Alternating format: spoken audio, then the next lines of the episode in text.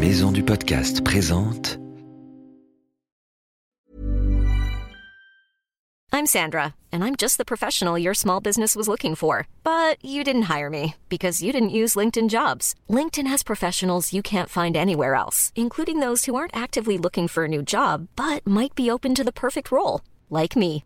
In a given month, over 70% of LinkedIn users don't visit other leading job sites. So if you're not looking on LinkedIn, you'll miss out on great candidates like Sandra. Start hiring professionals like a professional. Post your free job on linkedin.com/people slash people today.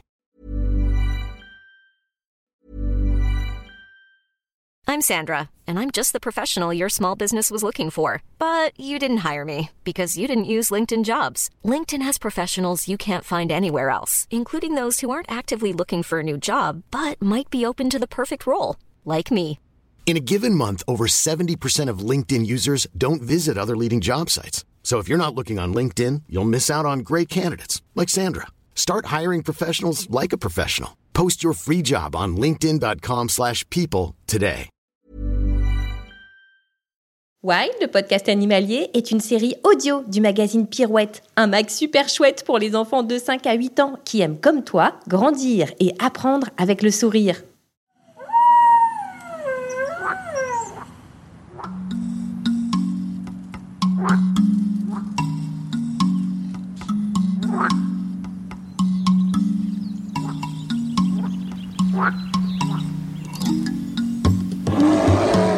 Salut nos petits aventuriers et bienvenue dans Wild, le podcast animalier.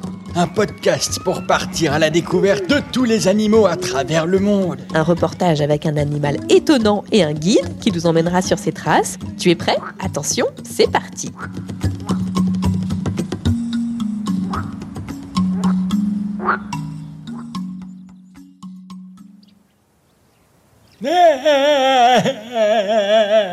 Professeur, vous faites beaucoup trop de bruit quand vous pleurez. C'est pas de ma faute. Je suis aussi sensible qu'un cheval de Przewalski. Ah oui, c'est vrai. Je dois aller voir Julie, la spécialiste du comportement des chevaux de Przewalski. Elle va me raconter cette histoire qui vous a rendu si triste. En attendant, tenez professeur, prenez ces quelques marshmallows, ça devrait vous remonter le moral. Ah, Il me faudrait plus que ça. Laisse donc le paquet entier, va. Le paquet entier? Professeur, vous n'exagérez pas un petit peu là hein Moi, exagéré, jamais. Hmm, un vrai régal, ces petits marshmallows. Je me sens déjà mieux. Oui. Bon, allez, restez là, professeur, soyez sage. Moi, je fonce voir Julie.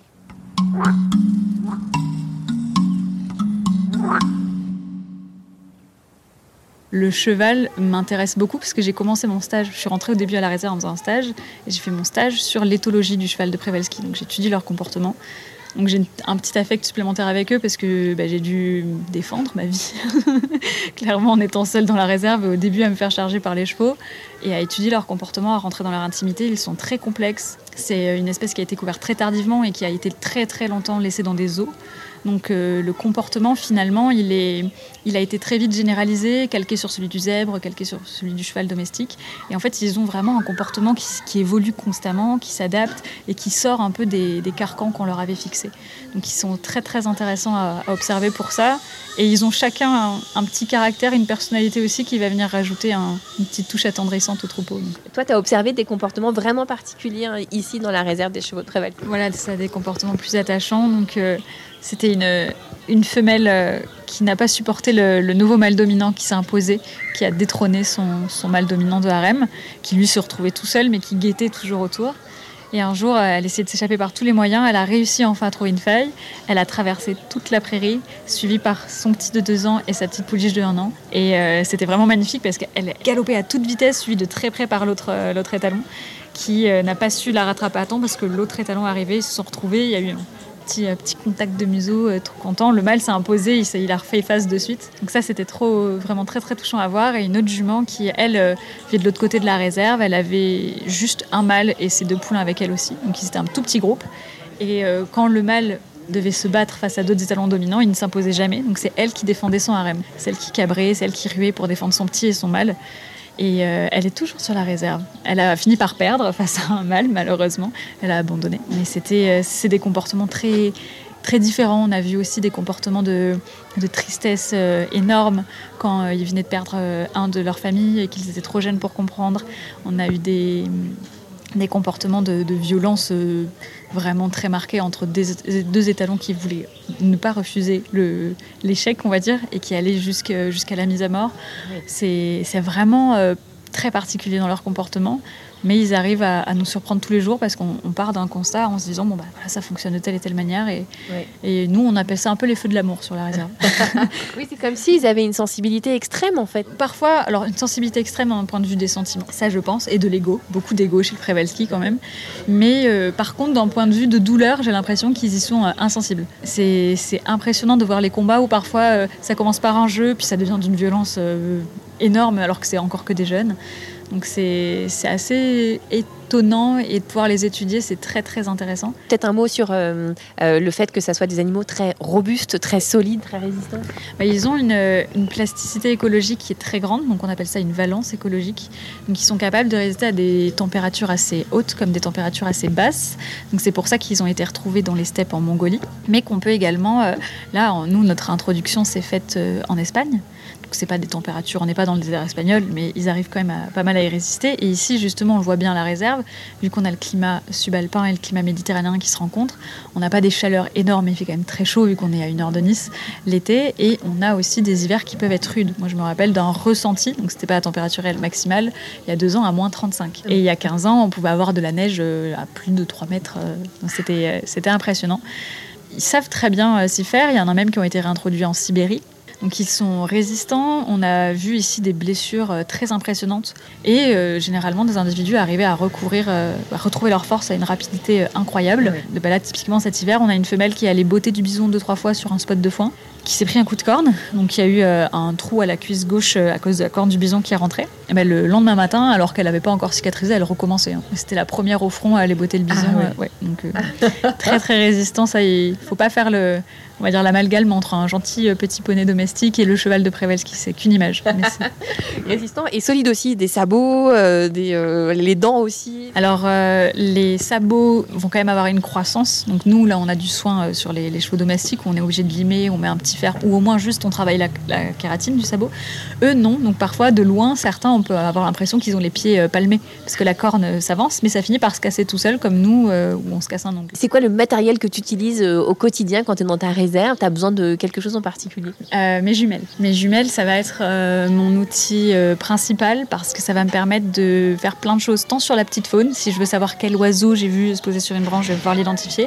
Mais par exemple, à la période des naissances, là, sur les chevaux de Prevalski, si la mère va jamais me laisser approcher pour savoir euh, quel est le sexe du petit. Et moi, pour rentrer dans mon registre et avoir un suivi des populations, il faut que je sache. Donc là, grâce à mes jumelles, euh, je peux aller euh, faire mon indiscrète et regarder entre les quatre pattes qui est qui.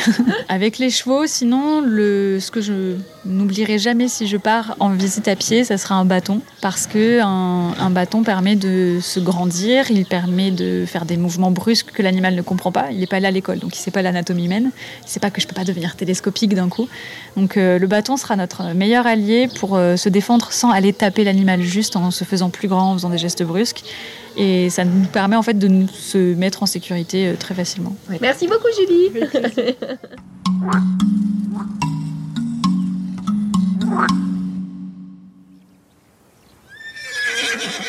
Allez, hu, cocotte Professeur, qu'est-ce que vous faites sur le dos de ce cheval de Prevalski C'est complètement interdit. On ne doit pas s'approcher à moins de 50 mètres. Nom d'un crocodile à lunettes, tu me prends pour qui? Toi, tu ne peux pas monter dessus, mais moi, aucun problème. On se connaît depuis toujours avec Charlie. Charlie? Charlie, mon copain cheval de Prébalski, voyons. Allez, hu Charlie, en route vers de nouvelles aventures. Emmène-moi loin, loin de ces petits garnements qui me tirent la barbe. Professeur, je crois que c'est pas une bonne idée. Ah bah voilà, j'en étais sûre. Ça va, professeur? Ça va très bien, ma grande. Qu'est-ce que tu crois? C'est une chute de rien du tout. Ça, pour un vieux professeur costaud comme moi. Aide-moi donc à me relever. Ça tombe bien que vous soyez là. Ne bougez plus, car on a la question d'un petit auditeur pour vous. Ah, mes petits auditeurs, oui, oui, d'accord. Vas-y, répondeur. Balance ta question. Professeur Sapiens. Je m'appelle Victor, j'ai 5 ans. Je voudrais savoir comment les dauphins font pour plonger hors de l'eau. C'est vrai qu'ils arrivent à faire des sacrés bons hors de l'eau, les dauphins. Mais comment font-ils, professeur? Hum, ça, mon petit Victor. J'adore ta question. Je ne sais pas si tu sais, mais les dauphins ne sautent pas seulement pour s'amuser. Ils sautent aussi pour échapper aux prédateurs, pour se débarrasser des parasites qui sont accrochés à leur peau, ou alors pour prendre de la vitesse, car ils vont plus vite dans l'air que dans l'eau. Vraiment? Ça, c'est étonnant. Mais comment font-ils pour bondir comme ça alors? Bien, c'est simple, ma petite. Ils prennent de la vitesse. Ils partent du fond de la mer et ils remontent à la surface de plus en plus vite, un peu comme toi quand tu fais du saut en hauteur. Regarde, je vais te montrer. C'est très simple. Tu cours, tu cours et, et tu, tu sautes. Quel bon professeur Je me suis pas profilé comme un dauphin, sinon j'irais encore plus vite. Quel sportif ce professeur Bon allez, c'est pas tout ça, mais il faut que je change de monture avant que les garnements me rattrapent pour me tirer la barbe. Voyons, je vais monter sur un bison. Allez, viens là, espèce de gros patapouf. Papy Sapiens va te grimper dessus. Viens ici Viens ici Ici, Ah, ce professeur, c'est un sacré savant. Mais quand même, il est vraiment incorrigible.